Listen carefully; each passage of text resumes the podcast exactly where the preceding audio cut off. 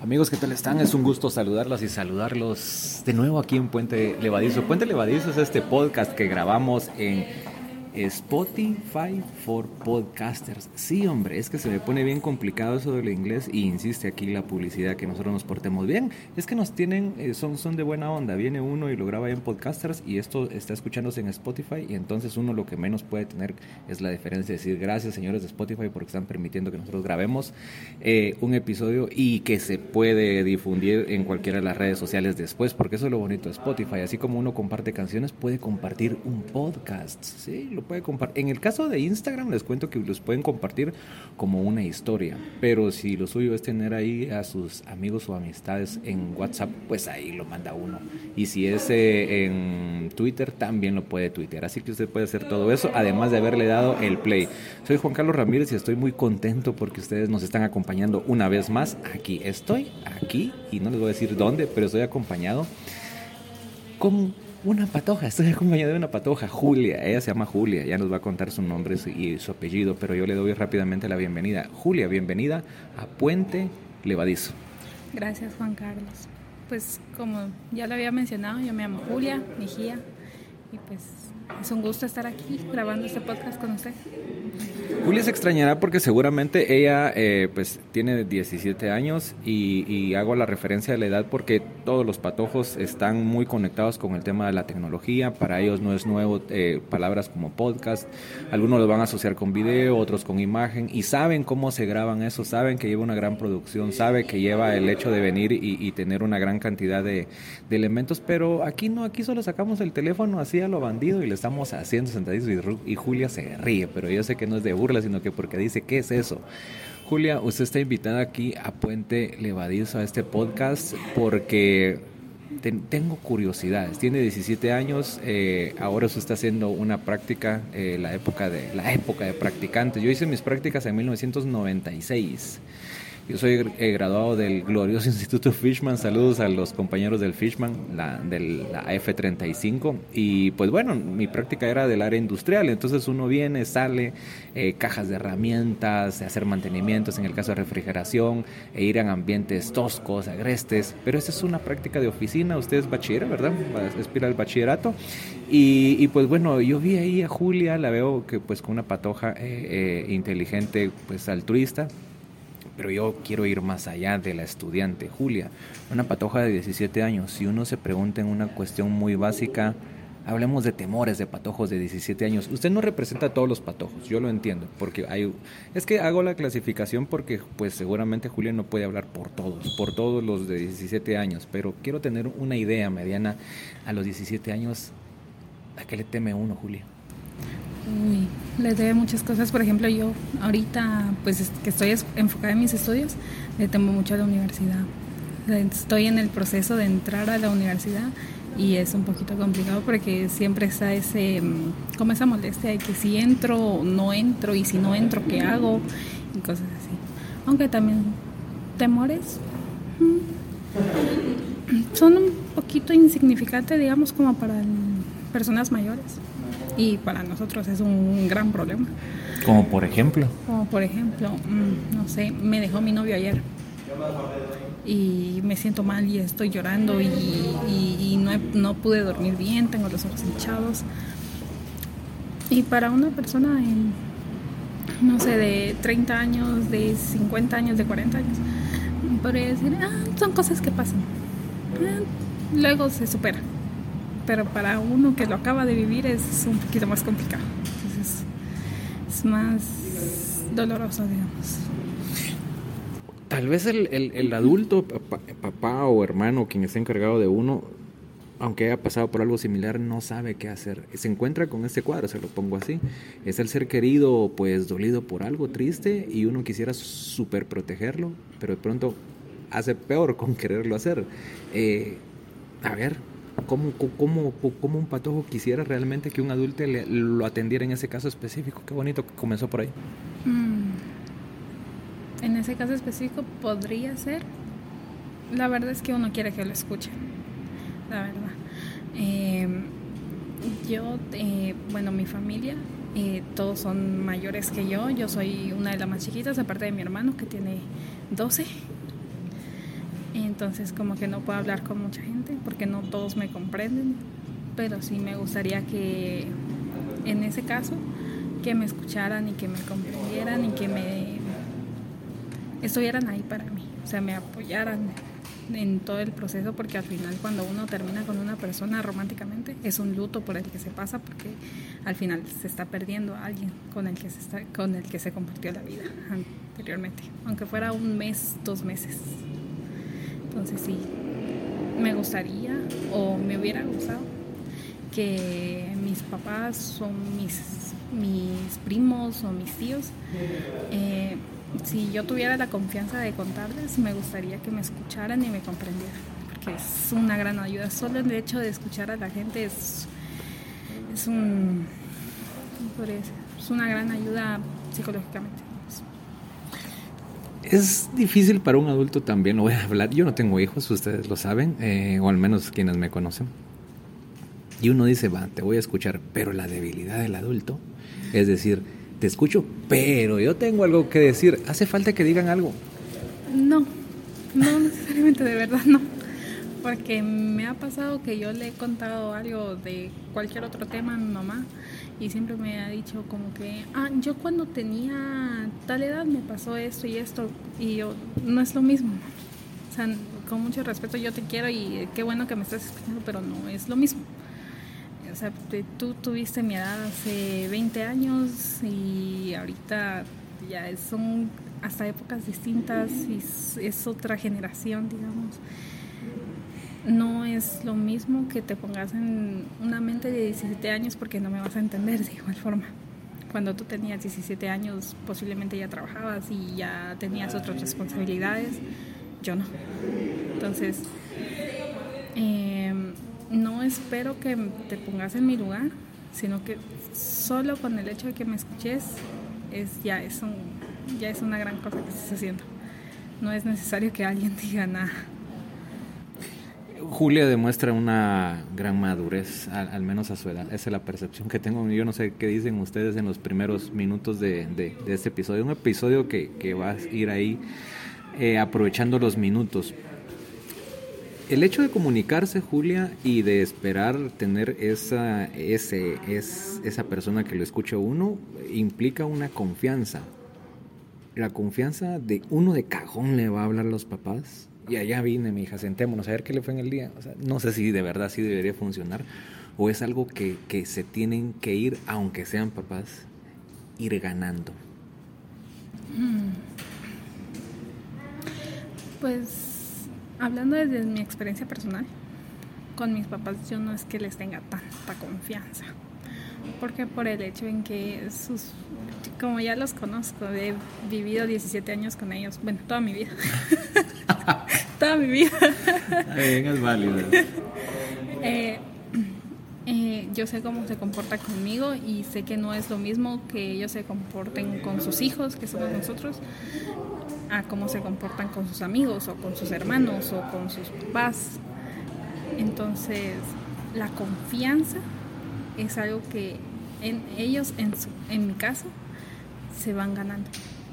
Porque no siempre, o sea, eh, yo cuando estaba, bueno, cuando era niña, cuando era muy niña, yo no tenía la confianza de decirle a mis papás algo porque como por lo mismo, porque yo los conozco, sé lo que van a decir, sé lo que me, van a regañar, me van a juzgar. Entonces es una confianza que hasta ahorita le estoy empezando a dar, por lo menos a mi mamá. A mi papá no mucho, pero siempre tenía un, una pared, digamos, que divide entre, entre otras cosas más profundas mías y lo que le cuento a mi mamá son cosas distintas. Eso no tiene que ver necesariamente con el respeto, lo digo o lo pregunto en todo caso porque yo tal vez no le podré tener confianza a alguien, pero sí lo, tengo que respetar como figura de autoridad. Exactamente. O sea, yo a mis papás yo los respeto, yo los amo, yo los, los quiero, pero la confianza es algo más íntimo para mí, es algo que no toda la gente tiene. Y pues mis papás que otra gente dirá, pues tus personas de confianza tienen que ser tus papás. En mi caso no. En mi caso son otras personas que se han ganado mi confianza Claro, no es algo que se gana en un mes, no es algo que se gana en, en un año y medio, es algo que toma tiempo.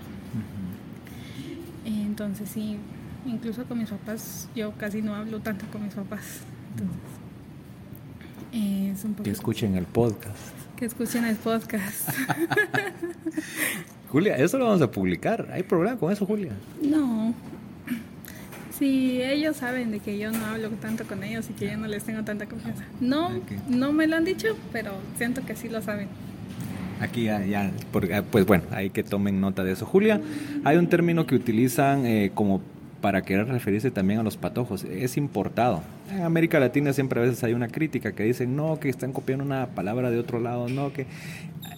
Eh, en América Latina las variantes eh, idiomáticas son por región y son tan ricas que creo que es difícil decir esto es mío o esto es importado o no. Chaviza. Les dicen, ¿cómo se siente un patojo que se refieran a que la chaviza? ¿Ese, ese término les hace clic, no les gusta o qué?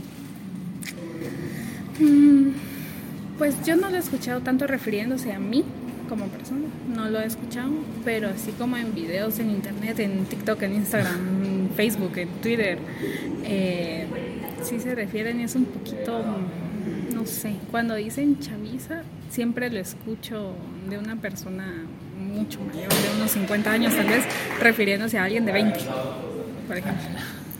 Entonces, sí y los de 20 que se requieren referir a los de 15, a los de 13, son otras palabras, como, no sé, como ejemplo, chavos o chicos o cosas así.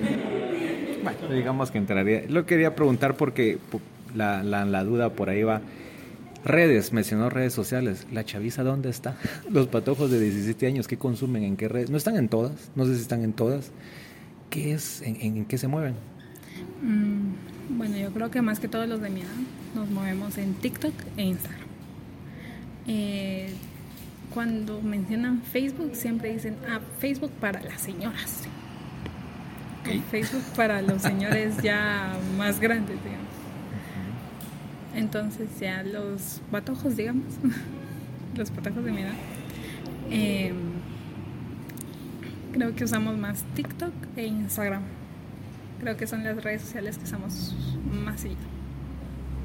Programas, la última vez eh, medianamente la vi por ahí viendo algo y me decía, estoy viendo Friends, yo, o sea, Julia, yo vi Friends de Patojo, tengo 45 años y entonces... Eh, pues está bien las plataformas, eh, los streaming y le, y le, ponen ahí la posibilidad a ustedes. ¿Cómo hace clic uno de un patojo de hoy, de 17 años de hoy, con gente que está súper más archirreque de veterana que uno? ¿Por qué atrae Friends a un patojo? Pues la verdad creo que es algo, en mi caso, de mi familia. Porque, bueno, mi tío, que yo soy muy cercana a él, yo lo quiero como que si fuera mi papá, digamos. Em, él, desde, desde que nosotros estábamos así súper chiquitos, siempre, nos ha inculcado ese amor por el cine, digamos. Él es, bueno, él cerró, no se graduó, pero se cerró pensum en ciencias de la comunicación, en periodismo. Y pues siempre le ha gustado todo ese tipo de, de arte, digamos. Es un arte, algo así. Y pues le gustan mucho las películas, le gusta mucho leer y cosas así. Y entonces siempre nos la ha inculcado a nosotros también lo mismo.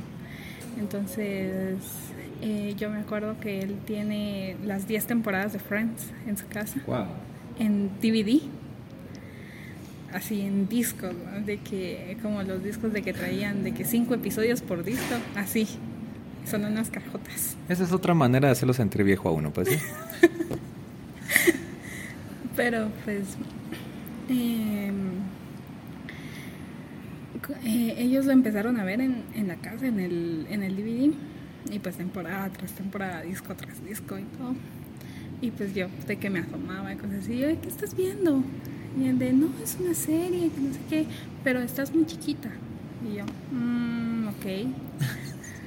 ya cuando tenía 11, 12, creo que 12, em, pues ya nosotros ya teníamos plataformas de streaming pues en ese momento solo Netflix y ahí estaba Friends, o sea, las 10 temporadas completas. Y yo le dije a mi, a mi mamá, ay, ¿qué tal es Friends? Y me dijo, pues es una serie chistosa y todo. Y yo le dije, pues la voy a ver. Y la vi. Y me eché las 10 temporadas así. La madre. Y pues la verdad es una serie muy chistosa, a mí me encanta. Y aparte es una serie con la que he aprendido un poquito de inglés también, por la pronunciación que ellos tienen y porque hablan un poquito más despacio. Entonces, yo siempre vi las series en inglés, con subtítulos en español, y, y pues ya, luego si había alguna palabra que yo no entendía, pues traductor o diccionarios, que tenemos diccionarios en español e inglés también. Eso, esa dinámica que habla Julia, es, eh, yo la he visto recurrente en, en muchos patojos, ven eh, sus programas, aprenden inglés y eso me hace saltar a otro elemento que también permite aprender un idioma eh, rápido. Eh, si no rápido, pero al menos es una herramienta, música. A los 17 años, ¿qué escucha uno, Julia? Uy, pues de todo, digamos. De todo, como que, a ver. Digamos, uno puede escuchar pop y puede escuchar eh, reggaetón y luego puede escuchar banda y rock y electrónica, pero es depende del gusto de cada persona. A mí, la verdad, eh, creo que me gusta más el pop que cualquier otro género. ¿Qué tal la invasión coreana? Ah, la invasión coreana que le estábamos comentando hace rato. Sí. Pues la verdad yo siento que el K-pop digo, es un género de música, es pop solo que cambia el idioma. nomás. y porque se produce en Corea y cosas así. Es algo que está de moda ya hace bastante tiempo. Yo diría, yo lo, yo lo conocí cuando yo tenía 12, 11, 12. Hace. Hace, uh, hace unos 5 o 6 años tal vez. Eh, pero sí, creo yo que llevan ya mucho tiempo, desde los 2000 tal vez, solo que no eran tan conocidos como ahora. Eh, eso solo para tener líneas, eh, para rápidamente tener una idea de qué piensa y, y sobre qué va una patoja de 17 años. Julia, vamos a ir terminando porque tenemos algo más que hacer. Pero la rapidita es, eh, 17 años, ¿qué quiere con el resto de su vida? Yo sé que de pronto es una pregunta muy atrevida para, para aquí, pero, pero ¿qué quiere para el resto de su vida? ¿Profesional? Eh, ¿Personal? Pues la verdad, en mi caso, yo estoy es- enfocada en mis estudios. La verdad es que ahorita, eh, pues termino de graduarme de diversificado. Primero yo entro a la U. Y pues nada, me queda estudiar, estudiar, estudiar. eh, sacar la licenciatura y si puedo también sacar una maestría. ¿En qué, Julia? En, bueno, yo estoy interesada en nutrición y la maestría pues ya veríamos en qué ¿Qué a su tiempo. A nivel personal, pues la verdad sí me gustaría mm, pues valerme por mí mismo, porque en este caso obviamente como cualquier patojo de 17 es mantenido por sus papás, porque pues y ¿Se iría a vivir sola? tal vez sí, pero no tan pronto. ¿Y salir del país? Ah, si se me diera la oportunidad sí lo haría. ¿Por qué? Siento que en- tal vez en otros países hay más oportunidad de trabajo que acá. Y pues me gustaría tener experiencia tanto aquí en Guatemala como en cualquier otro país. Julia, gracias por el tiempo. Ha sido así como que rápido, pero creo que esas pláticas son como la de es- esperar el bus y ya vino la camioneta. Julia, nos vamos. Gracias por haber estado aquí en Puente Levadizo. Ay, gracias Juan Carlos usted por invitarme. Pues bueno, ya saben ustedes. Gracias por ese play, por ese clic. Gracias por su tiempo. Gracias por dejar que les acompañemos con las travesuras que hacemos aquí en Puente Levadizo. Soy Juan Carlos Ramírez y les mando un abrazo.